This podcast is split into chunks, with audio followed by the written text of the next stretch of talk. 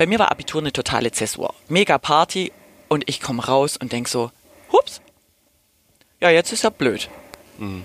Kein Plan. Ich hatte ungelogen, ich hatte nichts. Ich, ich war total, mir hat alles ganz viel Spaß gemacht. Ich hatte keinen Plan, was ich mit meinem Leben machen sollte. Das war echt für mich nach diesem Hochphase, das weiß ich auch noch heute, war das, sage ich mal, eines der tiefsten Phasen, äh, die es gab.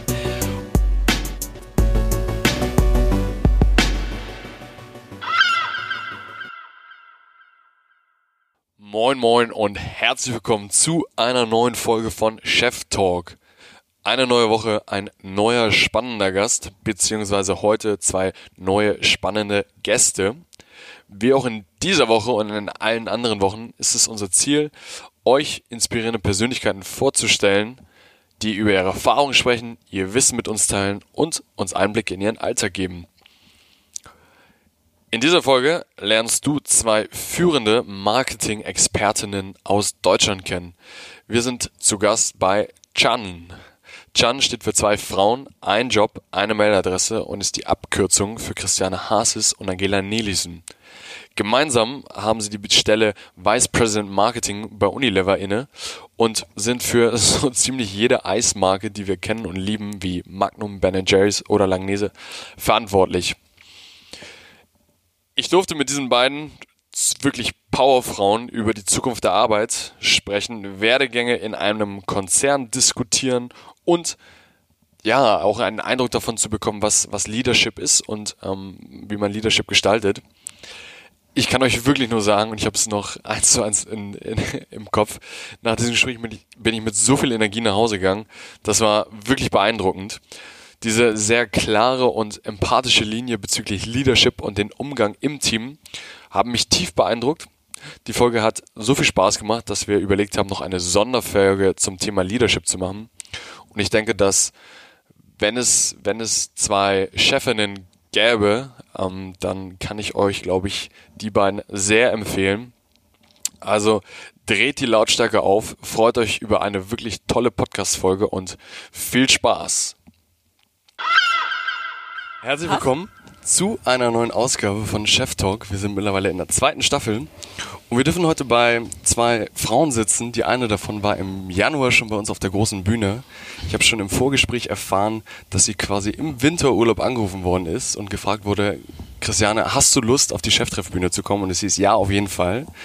Wir sitzen hier mit Ausblick auf den Hafen bei Unilever und dabei sind Christiane und Angela. Herzlich willkommen. Schön, dass ihr da seid. Ja, wir freuen uns, dass du hier bist. Dankeschön. Und es hat total viel Spaß gemacht letzten Januar bei ja. euch auf der großen Showbühne. Und das war ganz wahnsinnig. Ich erinnere mich danach. Wir haben ja, wir, auf der großen Bühne haben wir immer einen jungen Gründer.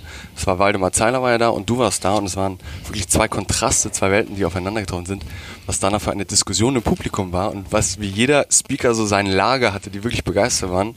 Und ich habe wirklich noch Freunde, denen habe ich erzählt, dass ich heute hier bin und die haben gesagt, schöne Grüße, danke nochmal an Christiane. das äh, freut mich das, ehrlich. Das war wirklich, das war wirklich toll. Und heute haben wir Angela dabei. Wir wollen, oder ich möchte heute ein paar Dinge von euch lernen. Das eine ist auf persönlicher Ebene, da haben wir eben auch schon kurz drüber gesprochen, was das Thema Soft Skills angeht. Aber ich möchte auch ein bisschen inhaltlich was mitnehmen, weil Unilever einer der größten Konzerne weltweit im, im, ähm, in den, was Marken angeht.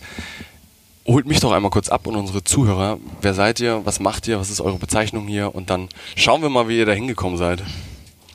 Ja, Angela Nelissen ähm, was mache ich hier? VP Refreshment, aber was sagt ja so ein Titel gar nichts. Ähm, ich bin zusammen mit Christiane verantwortlich für das große Eis- und Teegeschäft hier in Deutschland, Österreich und Schweiz. Ist natürlich ähm, unheimlich viel Spaß und meine Kinder finden, ich habe den coolsten Job der Welt. Ich darf Eis probieren.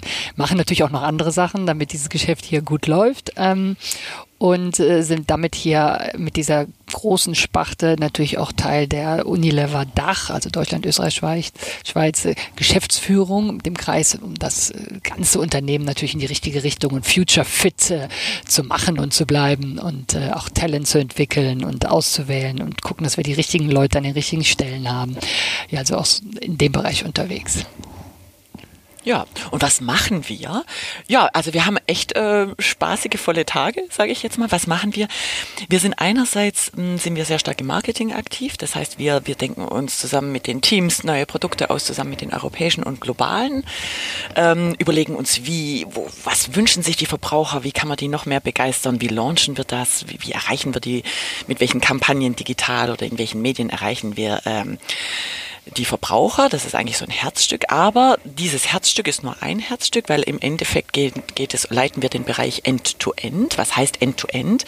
Das heißt die gesamte Value-Kette wird bei uns im Bereich in, mit einem großen crossfunktionalen Team geleitet. Das heißt von dem, wie wird es produziert, wo wird es produziert, wie machen wir das, wie kommt, wie ist die Logistik hier rein, wie, an welche Kanäle gehen wir, welche Kunden begeistern wir, welche Preispunkte, also sozusagen die gesamte Klaviatur, wirklich von der Idee eines Produktes bis hin zu der Konsument hat das Eis in der Hand, entweder bei an einem tollen Kiosk in einem Schwimmbad irgendwo in Deutschland, Österreich, Schweiz oder aber beim Rewe um die Ecke.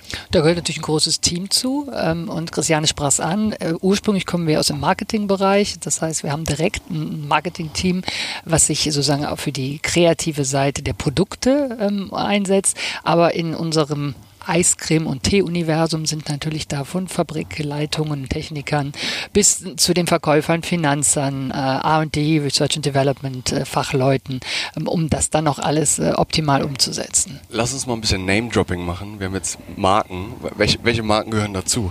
Also wir sehen es ja. hier, aber die Leute, die es nicht sehen. Ja, natürlich äh, im Herzen. Langnese ist ja auch die Marke mit dem Herz. Das kennt, glaube ich, äh, jeder in, in Deutschland und hat doch jeder schon mal ähm, versucht. Hier steht auch so eine tolle Eistafel. Äh, das ist ja so ein bisschen Ikonen der Kindheit. Aber da gehören auch... Freibad quasi. Ja, ne? wir haben was geklaut aus dem Freibad. Ja, nehmt ihr immer mit. Wir haben ein, einige davon. Und ähm, ganz großes Thema, aber da gehören natürlich dann auch so als, als tolle ähm, so Indulgence-Marken, so richtig Verführungs- und Genussmarken. Magnum, alles, äh, was man da darunter kennt. Ben Jerry's ähm, als Marke, die auch gerade im Social-Bereich unglaublich aktiv ist. Ähm, aber da gehört auch ähm, im Teebereich Puka dazu, gehört Lipton dazu. Ähm, Cremissimo, eine Riesenmarke für so Kleine den Marken, Startup-Marken wie Grom und Briars. Also wir haben ein relativ großes Portfolio von Langnese ist 85 Jahre alt nächstes Jahr. Alle sind damit aufgewachsen, zumindest wahrscheinlich viele eurer Eltern und Großeltern. Definitiv. Und ihr auch hoffentlich. Ähm, und dann eben auch ganz, ganz neue Marken wie Briars zum Beispiel. Das ist eher so eine Low-Calorie-Protein-Fitness-Marke, die wir gerade so versuchen aufzubauen. Die haben wir vor neun Monaten in den Markt eingeführt. Haben wir hier in Hamburg alle mitbekommen. Da Hat ihr? Bei High Rocks ja. sind die immer und, und, machen da richtig ja. äh, ein bisschen Spektakel. Und mega lecker, ne? Ein, Wenig Kalorien, aber mega lecker. Eigentlich habt ihr ja den Job, wovon, wovon die meisten jungen Menschen träumen, in einem Konzern zu arbeiten, wo es viele schöne Marken gibt. Ähm, man kann sich viel ausprobieren. Das macht ja eigentlich super viel Spaß. Jetzt Nochmal kurz zu euch. Was sind eure Hintergründe? Seid ihr Hamburgerin? Wo kommt ihr her? Wie seid ihr gestartet ins Leben? Ganz klassisch. Ich komme ähm, aus dem Rheinland, äh, hört man ja auch immer noch, ähm, obwohl ich schon so lange in Hamburg bin. Und ähm, witzigerweise hat sich ganz früh ähm, in der Frankfurter Allgemeine waren früher mal so Stellenanzeigen und da habe ich die Hälfte nicht verstanden, weil das wissenschaftlich technisch irgendwie war. Aber dann relativ früh mit 13 sah ich da Produktmanager. Mit 13? Ja, ja, doch. Das habe ich immer so geblättert. Früher war nicht so viel los. Social Media gab es nicht. Was du macht man? Zeitung gelesen mit 13? Ja, ich habe dann immer so in der FAZ geblättert. Mein Vater hat die interessanten Artikel gelesen und ich habe dann so Stellenanzeigen, fand ich ganz spannend, so ein dickes Teil. Ähm, und dann stand Produktmanager für Balsen, Produktmanager, also auch teilweise in der, in der Modeindustrie. Das waren ja alles Marken, die ich kannte, die da so, und da konnte ich was mit anfangen. Ja, Produktmanager, das klingt gut, gut im Verhältnis zu wissenschaftlicher Referent ja. gesucht für irgendwas, was ich nicht verstand, für technisch-chemische, was ich, Spaltungsmechanismen. Fang ich, also Balsen, Produktmanager, die machen tolle Sachen, die denken sich neue Produkte aus. Damals habe ich eigentlich entschieden, ich möchte Produktmanagement machen. 13. Ja, also ich, also vielleicht war ich auch zwölf, es war unglaublich Oder früh. frühreif, vielleicht warst du einfach frühreif. Ich saß da bei meinem Papa, es war ein guter Moment, er las Zeitung und ich habe da so geblättert und fand diese Stellenanzeigen irgendwie spannend. Konnte ich was Und hast Papa dann gefragt, Papa, soll ich das werden? Ja, der war Ingenieur, der konnte, ja, ja, ja, hat dann nur so gegrummelt, äh, war, war okay. Und äh, ich war als Kind recht kreativ und fand das ganz schön, diese Kreativität einzubringen dann in eine Produktgestaltung und äh, auch Packungsgestaltung und überhaupt Kommunikation. Und ähm, ja, von da an war es dann relativ klar. Ich hatte noch Interesse an Sprachen, habe dann ein internationales Wirtschaftsstudium gemacht, was mich auch in die anderen Länder gebracht hat. Was hast du studiert? Ähm, ich habe äh, erst Volkswirtschaft zwei Jahre und dann habe ich ein MBA gemacht im europäischen Ausland an der ESSEC. Ähm, und so konnte ich die Sprachen mit meinem wirtschaftlichen Interesse ganz gut verbinden. Äh, nach drei Jahren äh, war ich dann fertig, habe einen Abschluss in Paris gemacht, habe für L'Oreal dann gestartet im Beauty Management. Tolle Zeit, ähm, war klasse, weil die bringen ja wirklich äh, Kreativität und auch so ein bisschen Fashion und Lifestyle. Für so einen jungen Hochschulabsolventen war das total spannend.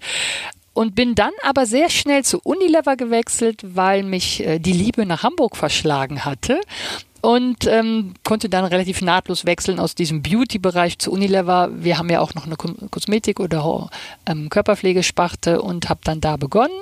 Und von da aus ging es dann weiter über verschiedene Produktbereiche und äh, das spült sich dann irgendwann einfach weiter in den General Management Bereich, was wir ja heute machen. Herr, ich grätsche einmal rein. Ja, mach mal.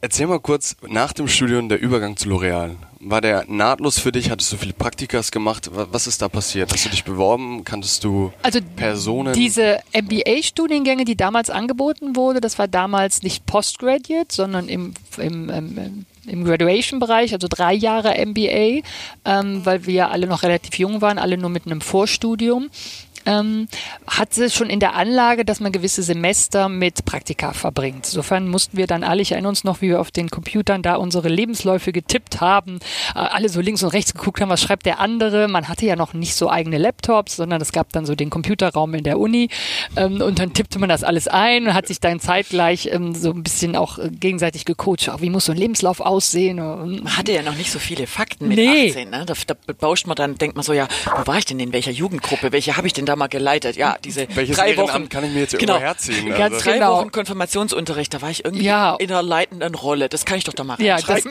ähm, das stimmt. Also das ist natürlich so ein bisschen Pimp Your ähm, CW. ähm, aber man macht sich ja vertraut mit der Sprache, mit den Themen und stellt fest, ja, auch in der Pfadfinder-Jugendgruppe hat man tatsächlich so ein bisschen vielleicht was leisten können und was gelernt und vielleicht hatte man sogar eine kleine Führungsaufgabe. Also das ist ja nicht gelogen. Das ist einfach nur mit einem anderen Blickwinkel auf diese Fakten geguckt und ähm, man setzt sich damit auseinander und bekommt halt nochmal eine andere Wahr Selbstwahrnehmung. Was hat man vielleicht doch schon so geleistet? Oder man hat die Interrail-Reise mit den sechs äh, Kommilitonen auf die Beine gestellt. Dass du dann quasi Interrail das war jetzt ein Beispiel, aber ich habe tatsächlich solche Beispiele aus meinem Vereinsleben und aus meinem ähm, Privatleben genutzt, um erstmal ein Bild von mir zu machen, weil ein CW ist ja nichts als, ey, das bin ich, guck mal, so sehe ich mich und das bringe ich vielleicht mit. Und äh, sukzessive kamen natürlich Praktika dazu. Ähm, ich hatte im Stud früh im Studium schon bei kleinen Unternehmensberatungen während meiner Zeit in Bonn ähm, Praktika gemacht. Heute würde ich sagen, die waren jetzt nicht so glorreich, aber es war ein Start ja, ins Berufsleben und ähm, das ist auch Cognit Unternehmensberatung in Köln. Ne? Die hatten irgendwie 50 Leute und ähm, äh, aber da habe ich auf jeden Fall was gelernt. Das war mein erstes Praktikum. Und so ging es weiter. Ähm, ich würde auf jeden Fall alle den Tipp geben, guckt so viel und wie breit wie möglich am Anfang und guckt, was euch gefällt. Ähm, tragt so mit euch vielleicht eine Vision, wo ihr mal hin wollt. Produktmanagerin mit 13. Ja, ähm, aber gut, das hätte von bis werden können. Es hätte auch in der Textilindustrie sein können. Es ja, hätte, ne, also ich bin dann Konsumgüterindustrie ähm, gelandet, weil es da natürlich ein breites Angebot gab und ich auch ähm, vielleicht noch mal kurz zu L'Oreal. Ähm, in Paris habe ich ja meinen Abschluss gemacht und da ist L'Oreal einer der ersten Arbeitgeber. Alle jungen Frauen wollen zu L'Oreal. Ist einfach da eine Macht. Und so Kosmetik ist ja total spannend. Auch vom, wenn man so am Anfang Mitte 20 ist, ist einfach ein super relevantes Produkt. Und äh, das ist da sehr glamourös alles. Und deshalb habe ich einfach versucht, okay, I'll try. Mein Französisch war so mittelmäßig zu der Zeit. Und war ähm, Voraussetzung für den Job? Ja, ja, natürlich. Und du wirst dann auch von der französischen Personalchefin dann interviewt. Die sind auch ziemlich knallhart da. Also es ist kein Kuschelkurs. Ähm, und konnte dann aber punkten, weil die damals jemanden suchten, der für einen Teil ihres Geschäftes auch das Projekt mit Deutschland mitbetreut konnte ich mit meinem Deutsch natürlich punkten, das konnte ich super. Ähm, und Französisch wurde dann auch immer besser und habe dann bei ihnen den Einstieg gefunden, erst über ein Praktikum und später ist das dann in Arbeitsverhältnis übergegangen. Ja, ähm, der Tipp wirklich für alle, breit gucken, idealerweise mit einer Mission. Wenn man die noch nicht so hat, wenn man noch nicht so ganz weiß, einfach verschiedene Sachen ausprobieren, weil es geht nicht nur um das Feld, in dem man arbeiten will, sprich ist es Medizin oder ist es Wirtschaft oder ist es äh, Juristerei, sondern es geht auch um die Arbeitsbedingungen. Macht es mir Spaß, den ganzen Tag im Büro zu sein? Oder bin ich jemand, der viel on the road sein will? Mag, mag ich gerne in großen Teams arbeiten, mag ich lieber in kleinen Teams arbeiten? Auch die Realität des Arbeitsalltags, das mal zu erproben, ist unglaublich wichtig, so ein Gefühl dafür zu bekommen, wo man gut funktioniert, wo man happy ist. Und ich sehe das genauso. Und ich wollte jetzt sagen, wir haben uns jetzt gerade so ein bisschen lustig erzählt von Interrail und der Konfirmanden oder der Jugendgruppe. Im Nachgang sind all diese Sachen, da denkt man ja, ich, ja, ich mache eine Jugendgruppe, ja, ich mache Interrail. Aber was es eigentlich ist, man probiert ja Facetten aus. Also im Unternehmen oder auch im Startup sind es Skills. Man trainiert Dinge. Man trainiert, wie gehe ich mit äh, unsicheren ähm, Situationen um. Wie bin ich auf einmal, ich komme in Drucksituationen. Präsentieren. Deadlines. Ich muss mich präsentieren. Ne? Und ich glaube, auch so diesen Blick drauf zu haben, nicht nur abhaken, okay, will ich jetzt inhaltlich, was du gesagt hast, will ich jetzt Architekt werden oder so, welches Arbeitsumfeld, aber auch so ein bisschen so diese Soft Skills sich da mal auszuprobieren, kann ich präsentieren, kann ich mit wildfremden Leuten in ein Gespräch gehen. Macht es, mit welchen Leuten denn? Das ist total spannend und sich da so in Situationen zu bringen, bewusst oder unbewusst. Im Nachhinein, mir war das auch nicht bewusst. Ich habe das unbewusst gemacht. War es dann ähnlich bei dir wie bei, bei, bei Angela, ja. dass du auch ähm, vom Studium her ja, also ich habe, äh, genau, komme aus dem Schwabenland, bin seit 25 Jahren in Hamburg, ähm, habe nach dem Abitur, mir hat das schulisch total Spaß gemacht, hatte Französisch und Geschichte, fand es total cool. Bei mir war Abitur eine totale Zäsur. Mega Party und ich komme raus und denk so, hups, ja, jetzt ist er blöd. Mhm. Kein Plan. Ich hatte ungelogen, ich hatte nichts. Ich, ich war total, mir hat alles ganz viel Spaß gemacht. Ich hatte keinen Plan, was ich mit meinem Leben machen sollte. Das war echt für mich nach diesem Hochphase, das weiß ich auch noch heute, war das, sage ich mal, eines der tiefsten Phasen, äh, die es gab. Und ich und ich weiß, dass da auch viele momentan in solchen Phasen stecken. Das ist einfach schwer. Definitiv. Du hast ja so ein paar Wendepunkte in deinem Leben. So in der Pubertät finde dich erstmal selber. Nach dem Abitur soll ich eine Ausbildung machen, soll ich ins Studium gehen. Und ja. dann kommt das nächste, diese Quarter-Life-Crisis mittlerweile, nach dem Studium. Genau. Nach dem Bachelor gehe ich in den Beruf rein, ja, mache genau. ich einen Master, wenn ich keinen Plan habe und was mache ich dann nach was dem Master? Genau. Wo bist du? Du warst dann in diesem Loch drin. Ich war mega in diesem Loch drin und was mir geholfen hat und ähm, ist einmal nicht zu überstürzen.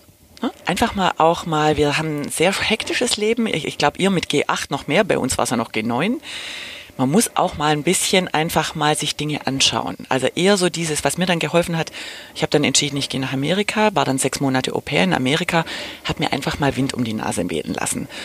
Um auch mal ganz rauszukommen aus der Situation, ganz andere Situation, ganz andere Kultur, ganz andere Sprache. Mega interessant. Und in dieser Ruhephase, war natürlich auch nicht ruhig, da war viel los, habe ich auch mich besser kennengelernt und hatte dann auch die Zeit zu entscheiden, ich mache das jetzt einfach. Und dann war das so eine Mischung zwischen Ruhe, raus, andere Dinge sehen und dann mal eine Entscheidung treffen und dann mal den ersten Schritt machen. Ich habe dann entschieden, BWL zu machen. Damals war das noch zugeteilt, wo man, wo man das machen kann, Ach. über ZVS. Ah, okay. Die haben mich nach Nürnberg gesteckt, geschickt. Fand jetzt Nürnberg nicht so ganz brillant, aber war okay. Ne? Und habe dann ganz normal Studium gemacht, habe während dem Studium ein paar Dinge ausge, äh, ausprobiert, habe da auch unterrichtet, was mir mega viel Spaß gemacht hat ähm, an der Uni Praktika gemacht, einfach immer so mal ein bisschen geguckt, was geht denn da noch? Einfach sich so auszuprobieren in verschiedenen Situationen und so sich zu beobachten. Hast du dich gechallenged selber? Nein, also gar nicht in diesem, gar nicht so bewusst und gar nicht so noch mehr Herausforderung, nicht dieses Ehrgeizige, sondern eher so, habe ich Lust, mache ich. Mhm. Also eher so aus, aus diesem Prinzip. Und ich werde es nie vergessen, ich habe dann, weiß ich nicht, einfach so zwei, ein Jahr vom Ende, hing da so ein Aushang bei in, in, in Nürnberg ähm, im Treppenhaus mit einem blauen U. Und ich denke so, blaues U, was ist das denn? Unilever. Und da stand da, war mir einfach kein Begriff. Unilever. Unilever hat ja da und trägt auch jetzt noch immer nicht sein, dieses Unilever ist nicht präsent, ja, heute die Marken als, sind präsent. Als früher. Damals ja. war es gar nicht präsent. Ja. Ich denke so, wer ist denn Unilever? Okay, Hamburg fand ich spannend. Und dann hatte ich da meinen ersten Kontakt und hatte da die Vision, ich muss da mal hin, ich muss da mal ein Praktikum machen, ich will nach Hamburg. Und da ist so meine Liebe zu Unilever entstanden, die ich dann bis heute so durchziehe. Genau. Habe dann Praktika gemacht bei verschiedenen Firmen, aber eben auch bei Unilever. Bin, habe mich verliebt in Hamburg und habe dann hart nach dem Studium versucht hier reinzukommen. Reinzukommen. Hatte auch noch andere, konnte ja auch zu Bosch und war dann doch sehr stark im Vergleich, zum Beispiel jetzt Bosch, aber auch andere äh, Unternehmen, die ich da angeguckt hatte, war ich doch sehr stark von der Kultur überzeugt. die mir hier so entgegenschlug und habe mich dann für Unilever entschieden. Jetzt wissen wir beide, jetzt seid ihr quasi in den ersten Berufsjahren, du bist bei Unilever eingestiegen, du über L'Oreal. Was ich ja am Anfang angekündigt hatte, was, was wir gerne auch lernen möchten, beschreib doch mal jetzt nach wie vielen Jahren im Konzern das Innere eines Konzerns. Also mich persönlich, ich habe immer das, das Thema, ich glaube, Konzern hat super Vorteile, ähm, schränkt mich aber auf der einen Seite vielleicht in meiner Kreativität ein oder auch nicht, bindet mich an gewisse Hierarchien oder auch nicht. Wie habt ihr den Wandel von vor 20 Jahren bis heute erlebt? Was glaubt ihr, wie funktioniert Konzern? Was gibt es da für Mechanismen, um auch voranzukommen? Also gibt es, gibt es tatsächlich, wenn man sagt, alle zwei Jahre steigst du auf und du kommst hier weiter und du musst das und das erfüllen und du musst dich politisch sehr gut mit deinem Abteilungsleiter verstehen, damit du dann aufsteigst? Ja, man kann jetzt nicht sagen, alle Konzerne sind gleich, aber es gibt bestimmt so ein paar Regeln oder aber ein paar Dinge, die man so wissen sollte. Es sind natürlich einfach viele Menschen und viele Möglichkeiten, die ein Konzern erst einmal bietet. Ähm, da gibt es Konzerne, die sind sehr formell und äh, wo einfach Hierarchiestufen zu beachten sind. Das ist vielleicht so das klassische Bild und manche Industriezweige sind da vielleicht noch verhafteter. Und dann hat man aber auch ähm, viele andere Konzerne, gerade wenn man sich jetzt auch die neuen jüngeren Firmen anguckt, die ja auch schon teilweise Konzerne dann sind, ähm, wo die Strukturen viel informeller sind und wo auch der Zugang zu neuen Möglichkeiten sehr, ähm, sehr offen gehalten wird. Und was man wissen sollte im Konzern, ist es immer ein Interessenkonglomerat. Eine, Firma hat natürlich eine Vision und einen Purpose, was sie will. Ähm, da ist es Unilever mit dem Sustainable Living Plan ähm, natürlich äh, sehr klar im Ausdruck, wofür, wofür die Firma steht. Und das machen alle großen Konzerne, dass man ja über ihre Internetseiten heute sehr gut erfahren kann, wofür sie so stehen auf, auf dem Papier.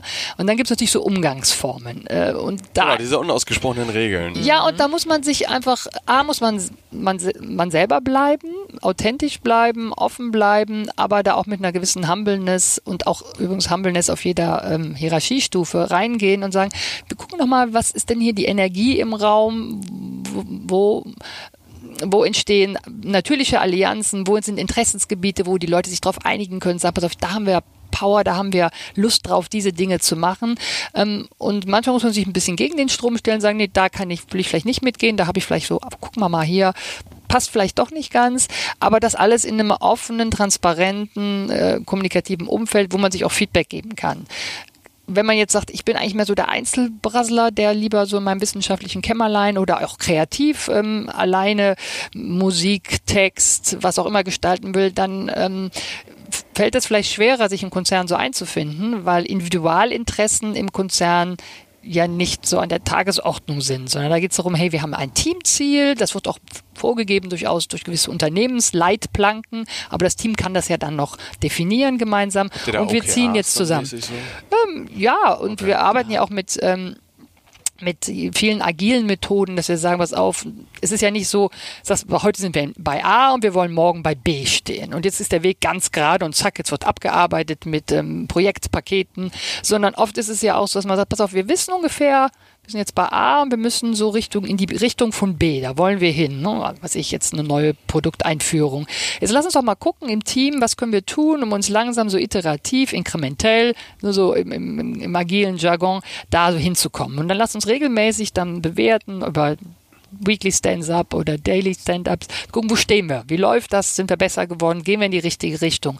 Das heißt, es ist viel Kommunikation, viel Teamarbeit, ähm, entweder über klassische Methoden, wenn man alle zusammen im Raum ist, aber auch natürlich arbeiten wir sehr stark virtuell. Das heißt, wir haben Teams, wo jemand aus Asien zusammenarbeitet mit jemandem aus Afrika und jemandem aus Asien und, ähm, und die dann zusammen über ähm, Tools und Skype und was es alles ähm, bei Teams an, an Möglichkeiten gibt, dann zusammenfinden und das Projekt vorantreiben. Und das ist ja immer mehr in der Tagesordnung im modernen Konzern. Es ist nicht so, wir sitzen hier alle in Hamburg und dann treffen wir uns jeden Montag zu dieser Geschäftsleitungssitzung und dann kommen die Protokolle und dann sehe ich das dann und dann wird das runtergetriggert. Und hier, zumindest bei Unilever, ist es total normal, dass der Trainee mit dem Geschäftsführer auch an einem Projekt zusammenarbeitet und die zusammen auf einer Bühne stehen und was präsentieren. War jetzt letzte Woche erst so. Also diese Hierarchien brechen immer mehr zusammen in den Konzernen im Positiven, also nicht, dass sie zusammenbrechen, sie lösen sich auf. Ähm, und den jungen Hochschulabsolventen heute ähm, würde ich sagen, guckt euch an, sind die Firmen wirklich interessiert an eurer Meinung, an eurem Beitrag und sagen Sie nicht, es dauert erstmal 20 Jahre, bis du hier was zu sagen hast. Weil die jungen Leute bringen unglaublich viel mit und ich bin immer total baff, was die können, ähm, nicht nur an den neuen Tools, sondern auch an, an Gedankengut, an visionärer Kraft und da steckt ganz viel drin. Man hat das jetzt ziemlich, ziemlich deutlich gehört wieder, dass, dass das Thema Soft Skills ähm, so eine große Bedeutung gerade auch im Konzern hat. Angenommen, ich fange jetzt an bei Unilever und ich sage, okay, das ist jetzt hier eine spannende Sache für mich. Ich muss mitbringen Kommunikat also Kommunikationsfähigkeit. Mhm. Was sollte ich noch? Was sind so die Top 3 Skills, wo ihr sagt, damit hast du super Chancen, hier auch einen Impact zu haben, also auch gewisse Projekte umzusetzen? Und wie ist das dann Verhältnis zwischen Hard Skills? Was muss ich tatsächlich mitbringen? Ähm, versus Soft Skills, an, an, also Wissen versus mhm. Kommunikationsfähigkeit? Also ich glaube, das Wichtigste, und wir sprechen jetzt natürlich für unseren Konzern, also ich glaube, was Angela gerade gesagt hat, ist, da scheint durch diese Kästchendenke, die man vielleicht vom Konzern so im Kopf hat, Kästchen und abarbeiten und hocharbeiten, empfinde ich hier nicht so stark. Natürlich gibt es das auch, aber wir haben hier sehr stark Freiraum zur Gestaltung, weil die Ziele und wie wir da hingehen nicht so ganz klar sind. Ähm, deshalb, ich glaube ich, das Wichtigste ist, dass man als eigenständige Person authentisch in seiner Person hierher kommt mit Sack und Pack und hier so sein kann, all das mit dem, was man ist. Ich glaube, das finde ich ist das Allerwichtigste. Und ähm, wenn man das nochmal genauer sagt, dann glaube ich, sind so ein Thema ist gut mit Menschen, also kommunizieren können, Menschen mitreißen können, mitnehmen können, vielleicht auch da für deine Themen, für deine Projekte, die man dann übernimmt oder die Vision, die man gerne umsetzen will, ist, glaube ich, so was ganz Wichtiges. Also wir haben, wenn man das jetzt strukturell schaut, haben wir immer so zwei Themenbereiche, die wir sehen. Wir haben einmal so die inneren Skills, die man mitnimmt. Da geht es ganz viel auch, wie gehe ich mit mir selber um, wie kenne ich mich, wie bin ich als Leader, kann ich andere mitreißen. Aber dann auch so diese eher externen Facetten, verstehe ich zum Beispiel, kann ich rausfühlen, was sind Konsumentenbedürfnisse, was sind Kundenbedürfnisse, kann ich da zuhören, verstehen und daraus Produkte machen. Ja? Und das sind Marktanalysen, das ist aber auch Listening Skills, das ist Marktforschungstechniken, solche Dinge. Ne? Das sind also harte Fakten, wie, wie kann ich das? Je nach Rolle natürlich anders. Jo. Dieses Thema auch, kann ich ein wie stark Geschäftsaufbauen, wie stark rieche ich, da, da gibt es Chancen im Markt, was braucht es dafür, da passiert irgendwas, wie unlocke ich die strategisch, bisschen strategisches Grundgerüst, je nachdem natürlich auch in welcher Rolle. ist natürlich anders klar. in der Supply Chain klar. als jetzt in, in Managementrollen. Also das sind eher so die Fakten, du hast faktischen so ein Basisset, was man ja auf der Uni typischerweise mitbringt und dann ein guter Abschluss wäre auch nicht äh, von Schaden. Ähm, man muss jetzt nicht der Top Number One Absolvent seiner Uni gewesen sein, aber sollte sich schon im oberen Bereich ähm, befinden. Aber das ist nur eine Facette und natürlich zählen diese technischen Skills, wenn man jetzt bei uns in die Supply Chain gehen möchte, ist natürlich technische Skills ähm, sind wichtig. Wenn man im Marketing ist, geht es halt mehr um die Business- und Marketing-Skills. Ähm, wir haben aber auch Juristen, wir haben Personaler, wir, wir haben natürlich die ganze Alles. Bandbreite und Verkäufer ähm, in, in dem Bereich der Customer Development. Ähm, und dann die Soft Skills spielen schon eine große Rolle. Wenn wir in unserem, wir nennen das hier Discovery Center, wenn wir mit den Menschen dann zusammenkommen, ähm, dann sehen wir schon, wenn jemand Leidenschaft hat, Lust hat, was zu bewegen und man merkt, er kann oder die kann auch Leute mitnehmen, ähm, dann ist das schon ein großes Fund und dann gucken wir in der ganzen Balance, was bringt die Person mit? Es ist nicht nur der Hochschulabschluss, das ist auch, was hat die Person der nebenher noch gemacht. Ja, genau. Das ist ja auch unser Thema sein. Ja. Das ist das Hauptthema, der Mensch an sich. Und nicht verstellen, das ist ganz wichtig. Jetzt dürft ihr beide zwei Fragen. Welchen Skill möchtet ihr gerne nochmal lernen? Was, glaubt, was glaubst du, Christian? Was glaubst du? Und denkt nochmal zurück, ihr seid jetzt Anfang 20. Was würdet ihr mit dem heutigen Wissen anders machen und studieren? Würdet ihr studieren? Also Skill und Studium. Also Skill muss ich nur mal kurz nachdenken. Studium würde ich auf jeden Fall machen, weil es den Welches? Kopf aufmacht. Ich würde nicht mehr BWL studieren. Ich glaube, ich würde was... Ähm, ich glaube, ich glaube, unsere Struktur, wie wir momentan, wir haben ja wie so Töpfe gebildet, mhm. BWL und Jura und sowas. Ich glaube, die Zukunft wird sein, gemorfte Themen, weil die Probleme sind so komplex und sind multifacettenreich. Ich glaube, ich würde was versuchen, wo ich verschiedene Disziplinen kombinieren kann. Ich weiß nicht, ob es das gibt, aber Doch, vielleicht würde ich ähm, weiß ich nicht, was philosophisch-soziologisches, gesellschaftspolitisches. Mhm. Ich würde auf jeden Fall Umwelttechnologie, ich würde auf jeden Fall was in dem Bereich machen. Ja, also ich würde so eine, so eine Thema kombinieren, glaube ich. Okay. Ich finde das ein ganz guter Ansatz, ähm, zu sagen, weil niemand ist ja monodimensional. Jeder Absolvent wird sagen, ah, ich interessiere mich für Medizin und andererseits aber auch für Psychologie oder für Wirtschaft und Technik. Und so gucken, dass man diese Themen idealerweise ähm, dann auch im Studium vertiefen kann, manchmal über zwei parallele Studiengänge oder man macht einen Studiengang und macht in dem anderen noch was Praktisches äh, dazu oder sammelt Erfahrung über ein Praktikum. Äh, Thema Kulturwissenschaften oder Kulturmanagement ist jetzt ein anderer Bereich, ne, wo ich sage, das finde ich unglaublich spannend. Wie kann man ähm, in dem Bereich das Wissen des Business und der Wirtschaft einbringen, um Kultur möglichst ähm, einer breiten Gruppe von Menschen auf eine Art und Weise sozusagen beizubringen oder nahezubringen, die auch wirtschaftlich noch rentabel ist. Also das ist auch so ein Merch-Bereich, wo ich sage, Kulturwissenschaften. Das würde ich sagen, das ist was, was mich unheimlich interessieren würde. Aber da ja. würde ich dir jetzt entgegensetzen, oder stelle ich die Hypothese auf, du würdest das jetzt vielleicht studieren aus Interesse, aber die Leute, die das studieren, deren Sorge ist ja immer noch, was kann ich damit machen? Also ich glaube, die sind sich gar nicht über die Fähigkeit bewusst, die sie da lernen, weil wenn ich sage, ich muss am Ende, des, also ich muss ja auch Geld verdienen irgendwo und als Kulturwissenschaftler ist meine Vorstellung, ich kann ins Museum gehen oder sowas und ich wüsste nicht unbedingt, dass Unilever jetzt nach Kulturwissenschaftlern sucht. Also ja, das ist ein glaube, guter Punkt. Da sind uns andere Länder echt voraus. Beispiel England, da kannst du eigentlich alles studieren und nachher, weil die Leute ja auch da typischerweise nur, nur drei Jahre studieren, äh, im ersten Schritt und dann ist die Wirtschaft trotzdem total offen für dieses breite Spektrum an äh, Studiengängen. Wenn wir in Deutschland aus einer Historie kommen, wo wir sagen, ah, ich habe hier eine Wirtschaftsposition und dann brauche ich unbedingt jemanden, der Wirtschaft genau, studiert keine hat. Kulturwissenschaftlerin. Ja, und wir haben die Erfahrung gemacht, wenn wir es anders gemacht haben, wir haben schon Musikwissenschaftler für Marketingjobs eingesetzt. Ähm, Das ist und wenn wir auf das Soft Skill gehen, also ich. Unbedingt unsere Erfahrung. Und wir haben auch im Konzern Leute aus Finanzen ins Marketing geholt, Leute aus A&D, ein Ernährungswissenschaftler, der Marketing gemacht hat und das, der jetzt wieder ganz was anderes macht. Wir hatten ähm, äh, Carsten, jemand, äh, der äh, Marktforschung gemacht hat, der Marketing gemacht hat und ähm, Research and Development. Also diese Vorstellung von diesen klassischen Silo-Karrieren, wo man nur in seinem Fachbereich geht, das ist das Connecting the Dots, darum geht es, die Punkte zu verbinden. Und das geht nur, wenn man im anderen Bereich war. Und das ist auch, was ich mitgebe. Ich bin- ich werde jetzt hier gerade ganz leidenschaftlich. Sehr man gut. muss aus diesem Komfortzone, ah, ich bin die Wissenschaftlerin oder ich bin die, die kennt sich in IT aus. Da muss man auch immer mal rausgehen und sein zweites Standbein oder sein drittes Standbein ausprobieren, sei es im praktischen, sei es in einer ähm, außeruniversitären Geschichte, wo man sich einfach nur einbringt. Und diese Connecting the Dots, das ist eigentlich so der Punkt. Und ich glaube, dass Unternehmen sich immer stärker öffnen. Das Thema Diversität ist das Nummer eins Thema. Und jetzt wurde das sehr lange Frauen-Mann gespielt, Gender, jetzt äh, auch vielleicht auch, wie kann man andere Nationalitäten integrieren und so. Aber ich glaube, diese Zukunft kann nur lösbar sein. Die Komplexität der Probleme kriegen wir nur hin, wenn wir diverse Teams reinkommen mit diversen Backgrounds. Und vielleicht ist es auch ein Ansatz, vielleicht hat man auch schon so eine Passion und sagt, ich sehe gerade so Themen, die mich interessieren. Was brauche ich denn holistisch, um dieses Thema zu lernen? Ich will mich in der Umwelt engagieren. Ich will mich in der Demokratie engagieren. Viele Themen sind unter Druck, um dann zu gucken, okay, um da neue Lösungsansätze zu kriegen, was brauche ich denn in meinem Tuschkasten? Und ich glaube, macht euch ruhig frei, weil das, was du gerade formuliert hast, das war meine Denke in den 90ern. Und die wird immer noch so sein bei 80 Ja, aber wie krass. Ja, es ja. ist 30 Jahre her und wir sind in einer ganz anderen Situation. Ich würde mir wünschen, dass ihr euch da ein bisschen mehr frei macht, dass ihr sehr viel Stimme erhebt. Stichwort Fridays for Future. Ich glaube, die Unternehmen, und wir können für uns sprechen, werden immer bereiter dafür, das zu willkommen zu heißen.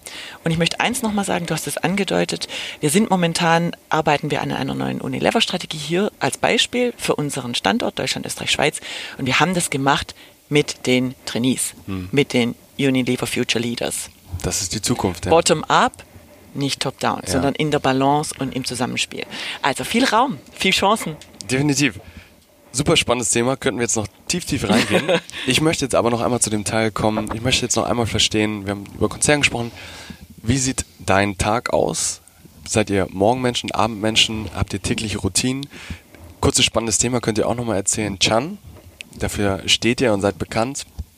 Also Angela, wie sieht, wie sieht dein Tag aus? Wie, was hast du für Routinen? Duschst du morgens kalt? Hast du irgendwelche kleinen Lifehacks? Ja, sehr gut. Kurz zu Chan, weil die Hörer das vielleicht gar nicht alle so ähm, schon wissen.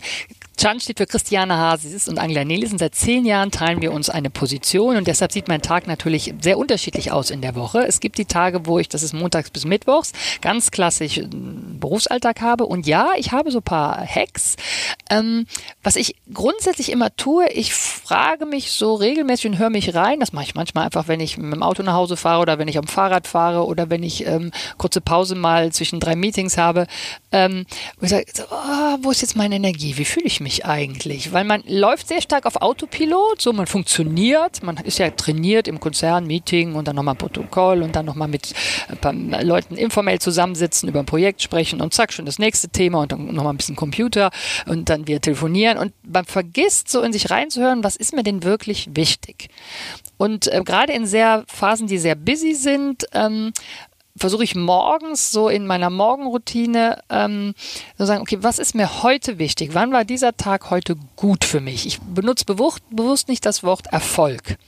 Weil Erfolg ist so sehr eindimensional. Ja, ja, so was war Erfolg? Ich habe da mhm. jemanden überzeugt, irgendwas, und dann habe ich noch eine Präsentation gemacht, zusammen. Wann war dieser Tag gut für mich?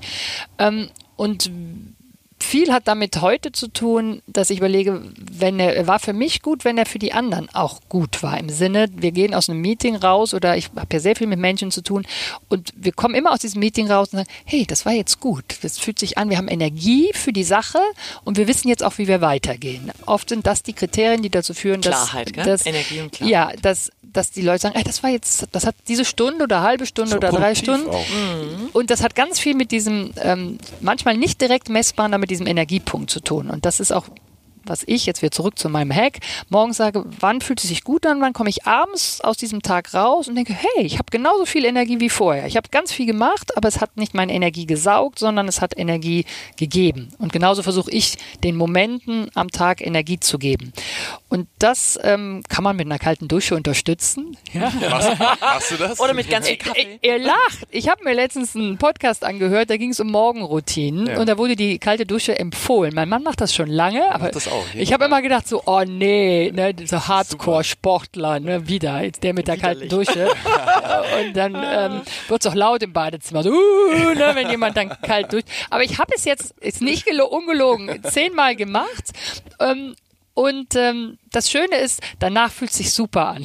Das ist Dopaminausschuss, das ist hervorragend. ja, ja, direkt nach der kalten Dusche fühlt es sich super an. Also auch das äh, unbedingt mal ausprobieren. Ja. Ähm, ich mache es nicht täglich, aber ähm, na, doch, das gehört ab und, zu mal. ab und zu mal. Aber viel wichtiger, mein Hack ist sozusagen, hört in euch rein, wo ist eure Energie und wie könnt ihr diese positive Energie am Tag gut halten und gebt sie auch zurück, gebt sie in die Meetings rein ähm, und sprecht auch das Thema mit den Leuten an. Hey, wie fühlte sich das jetzt an? Statt zu sagen, war das jetzt ein Erfolg?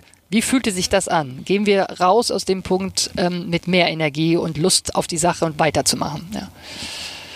Ja, bei mir, wir haben gerade echt eine, also genau, die Tage sehen ganz unterschiedlich aus. Ich habe Tage, da bin ich zu Hause, kümmere mich um Haushalt und meine Tochter, dann habe ich Tage, da bin ich eigentlich den ganzen Tag zugange. Ich denke, ich denke mir neue Sachen auf, ich mache Strategieproposals und eigentlich sitzen wir und sprechen den ganzen Tag, stimmen uns ab mit verschiedenen Leuten. Klarheit, Thema Energie, was Angela beschrieben hat. Was ich gerade versuche, wir haben gerade echt stressige Wochen, sehr stressige Busy, Wochen. Würde ich unglaublich viele, viele Themen, unglaublich viele Themen. Und ihr seht ja auch, dass wir beide sehr schnell sprechen. Äh, könnt ihr euch vorstellen, dass wir auch sehr schnell arbeiten manchmal. Und ich versuche gerade mich zu konzentrieren und je stressiger es wird, langsamer zu sein und Pausen zu machen, um den Raum zu kriegen, um einfach mal zu sagen, so mal genauer hinzugucken. Weil je schneller, stressiger das wird, desto mehr passieren auch Fehler oder was und gar nicht Fehler inhaltlicher Art, sondern man vergisst die Leute um einen rum, ne? die, die dann einfach sich nicht sind. mitgenommen mhm. sind. Genau.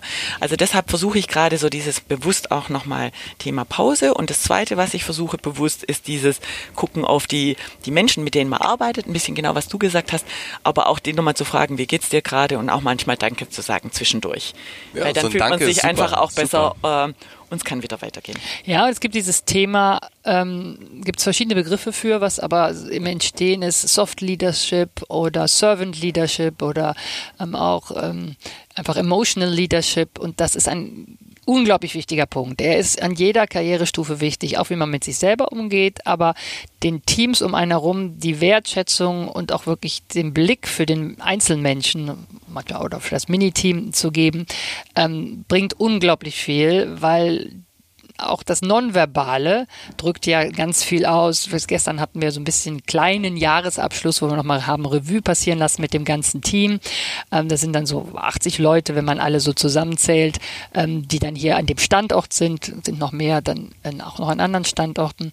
Und das bringt so viel, dass da dieses Zugehörigkeitsgefühl entsteht, das Engagement für die Sache. Man hat da nochmal die Möglichkeit, sagen, das ist unsere Linie, da wollen wir alle gemeinsam hin, nochmal zu erinnern. Nach so einem ganzen wuseligen Jahr sind wir eigentlich da, wo wir sein wollen, wo machen wir noch Korrekturen und den Menschen auf keinen Fall aus dem Auge zu verlieren. Das ist fast das Wichtigste. Man kann noch so viel reißen, die Leute brechen einen am Ende weg, wenn sie nicht gesehen werden. Und das war, glaube ich, nur noch mal, ähm, als ich begonnen habe ähm, zu arbeiten, war ich 150 Prozent Content, Inhalt. Wie mache ich das Proposal? Wie mache ich dieses Produkt? Und jetzt, nach über 20 Jahren, bin ich vielleicht bloß noch 30 Prozent Inhalt. Das hängt natürlich auch mit der Funktion und mindestens 70 Prozent Führung, Leadership. Genau, genau. Dein Hack? Mein Hack ist, glaube ich, Danke sagen und Leuten in die Augen schauen mhm. und sie sehen. Mhm. Wir sind jetzt auch schon leider am Ende. Ich glaube, wir hätten noch eine ganze Leadership-Folge hier aufnehmen können. Das ist, also ich spüre die Energie hier, die Energie im Raum ist, ist super, es macht super viel Spaß. Habt ihr Ach ja, und noch einen, muss ich mm. nur noch mal sagen, und Lachen. Lachen. Das ist übrigens auch noch unser Lachyoga. Wir machen, wir machen Lachen, weil ja. man kann nicht. Passt essen. natürlich auch zu Eiscreme ja. und auch ein bisschen zu Tee. Tee Lachen macht ja auch, auch. glücklich. Ähm, und wir machen Lachen nicht im Sinne von, oh, wir erzählen uns einen Witz, sondern wir schaffen gemeinsam gute Momente, ähm, die uns ein bisschen glücklicher machen. Und äh, das ist ganz wichtig, das wird im Management häufig vergessen. Das ist so eine ernste Sache. Natürlich ist es eine ernstzunehmende Sache. Das heißt aber nicht, dass es eine ernste Sache sein muss. Um den letzten Block kurz anzuschneiden. Mhm. Wo seht ihr die groß, größten Chancen und auch hm, Ängste, was, was die zukünftige Arbeitswelt angeht? Also ein Stichwort war New Work, mhm. aber wo glaubt ihr, ähm, kann man sich jetzt gut positionieren? Umwelt, hast du gesagt, ist ein Punkt. Aber was, was sind so große, was, was sind große Trends, wo du glaubst, habt die im Auge, das ist spannend, bleibt da dran? Ja klar, ich meine, Digitalisierung ist ein Must-Have, das ist wieder Bleistift der Zukunft. Da, da müssen wir fit sein und wir müssen, und da haben, also es gibt ja viele Präsentationen, die sagen, it's only day one. Also da auch nicht verzagen, zu sagen, oh, ich stehe vor diesem Berg, sondern reingehen, anfangen, jeden Tag neu, immer weiter lernen. Und ich glaube, dieses Thema Digitalisierung, wie, wie begleiten wir das, das wird massiv die Jobwelt verändern, wird viele Jobs wird es nicht mehr geben, werden anders aussehen. Da reinzugehen und sich deshalb Soft Skills dazuzunehmen und diese Digitalisierung zu begleiten, das ist ein Riesenfeld. Also deshalb glaube ich, dieses Thema Kreativität, Kommunikation, Soft Skills, Menschen verstehen, das zu kombinieren mit diesem digitalen Know-how, ich weiß, wie ich code und ich weiß, wie die ganzen, wie alles zusammenhängt, das ist spannend und das kann man ja dann noch in alle Bereiche na, das kann in der Lehre sein, das kann in der Medizin sein, das kann in allen. Aber ich glaube, das ist für mich so ein bisschen das Herzstück, was ihr mitnehmen müsst. Und erhebt eure Stimme erhebt eure Stimme gegen die Babyboomer und alle, die da so saturiert rumsitzen. Das ist tatsächlich das, was von, von dir damals aus, aus dem Januar hängen geblieben ist. Sag auch mal nein. Also, ja. und, und forder mal ein. Ja. Also, nur weil es dein erster Job ist und sie dir jetzt Gehalt XY, du musst nicht Ja sagen unbedingt. Nein, also, natürlich du hast gesagt, Leute, nimmt das nicht alles so hin. Nee, genau. Ja, es gibt wahnsinnig viele Chancen da draußen. Vielleicht ergänzend zu dem, was Christiane noch gesagt hat. Schau immer über den Tellerrand, weil du bist vielleicht in Bremen oder in Bremerhaven oder in Kassel. Äh, that's not the world. Ja, die Welt ist auch darüber hinaus und ähm, guck dir wirklich an, wie weit willst du deinen Radius spannen? Ne? Da gibt ja auch noch ähm, China und China, Asien. Was, was ist in Afrika? Was ist und was, was passiert vielleicht in Skandinavien? Also mhm. auf jeden Fall diese Brücken schlagen in andere Kulturen, in andere Standorte. Ne? Orte, wo man, äh, wir haben das beide in unserem Leben viel gemacht und dann auch mal zu sagen, ach, das ist vielleicht unbequem, aber ja, ich ziehe da mal um und gucke mir das auch mal in einem anderen Land an, wie die da arbeiten. Dann bringt man, nimmt man unglaublich viel mit. Ähm, aber das seid ihr als Generation ja viel, äh, das macht ihr ja ja, wobei ich, ich wundere mich, wenn man dann mit denen spricht, ja, ich gehe da jetzt mhm. mal kurz hin, aber dann will ich auch wieder nach. Es ist ja, ne? ein großer Sicherheitsgedanke. Also nur weil man glaubt, die neue Generation hat viele Chancen, sind, sind die Menschen, und das zeigt sich auch in Statistiken, die sind sicherheitsbedürftiger geworden. Es gibt ja. weniger Gründungen, der Wirtschaft geht es sehr gut und das Thema Konzern ist auf jeden Fall da. Ja, also ich und ich sag mal, das Glück ist mit den Mutigen. Mhm. aber Mut ist immer so ein Stück auch ein bisschen Unbequemlichkeit akzeptieren. Ähm, und da muss man so bei sich bleiben und sagen, ich, ich guck mal. Mach es. Ja. Was soll dir Ja, passieren? vor allem bleib im Machen, bleib im Tun, bleib mit dir verbunden und probiere neue Sachen aus über deinen Radius. Das finde ich total wichtig, dieses Machen. Es reden alle viele, alle sind auf Social Media, alle präsentieren sich, alle machen irgendwie äh, Reden. Ich glaube, woran wir gerade sehr stark arbeiten, auch unter diesem Purpose-Gedanke, es zählt, was du tust. Es ist wie in der Erziehung. Die Leute sehen, was du tust. Du kannst noch so viel reden. Fang an, was zu tun, schließt euch zusammen, tut was. Ja, wunderbar. Also ich glaube, das ist ja auch unser Motto, einfach machen. Ja, also, genau. Fang an. Sei es ein Podcast, sei es ein Event, sei es irgendwas anderes, ein Nähclub in der Uni oder, oder, oder. Macht was. Wahnsinn. Letzte Und- Frage an euch. Oder Nein? Toll. Und ich finde es toll, dass ihr das so macht. Also herzlichen Gruß auch an Lilly. Dankeschön. Und wir freuen uns, dass du da bist. Ja, also Team, Team, super, vielen, vielen Dank, dass nochmal alle dabei sind.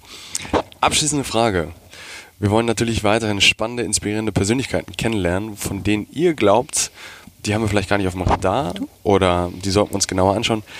Habt ihr ein, zwei, drei Personen, wo ihr sagt, sprecht mit ihm oder ihr? Ja, wir waren äh, vor ein paar Wochen auf einer Microsoft-Veranstaltung, da auf dem Business Summit und haben die Annekia Richard kennengelernt. Sie ist die Gründerin der Redi School, die ähm, zusammen mit der Digitalwirtschaft, also mit Partnern da, ähm, Flüchtende ausbildet. Frauen, Männer, ähm, schon teilweise mit guten äh, Digital Skills dann zu Experten macht, teilweise auch die Basis erstmal schafft. Und das ist einfach ein Prototyp für jemanden, äh, der einfach unglaublich bei sich ist, einen Purpose hat, nämlich da diese Menschen zu integrieren in die Gesellschaft und damit einen Teil zur auch zur Friedensstiftung äh, beizutragen.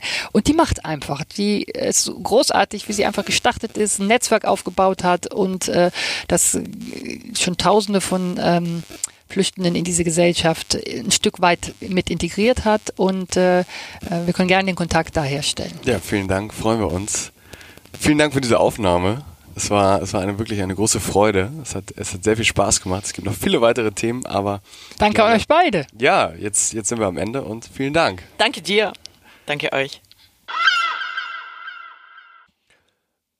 So, das war sie, die Folge mit den beiden Bauerfrauen.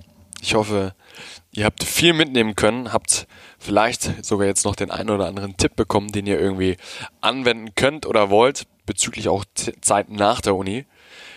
Kurze Ankündigung, kurzer, kurzer Hinweis für alle, die bis jetzt zugehört haben. Wir nehmen diese Woche im im, ja, im Sinne des Hamburger Wahlkampfs, es sind hier am 23. Februar sind Bürgerschaftswahlen, es wird ein neuer Bürgermeister oder eine neue Bürgermeisterin gewählt, nehmen wir ein Politik-Special auf. Wir werden diese Woche mit dem Hamburger, mit dem ersten Hamburger Bürgermeister Peter Tschentscher sprechen und der zweiten Bürgermeisterin Katharina Fegebank. Also freut euch drauf, ihr wisst es jetzt schon vor allen.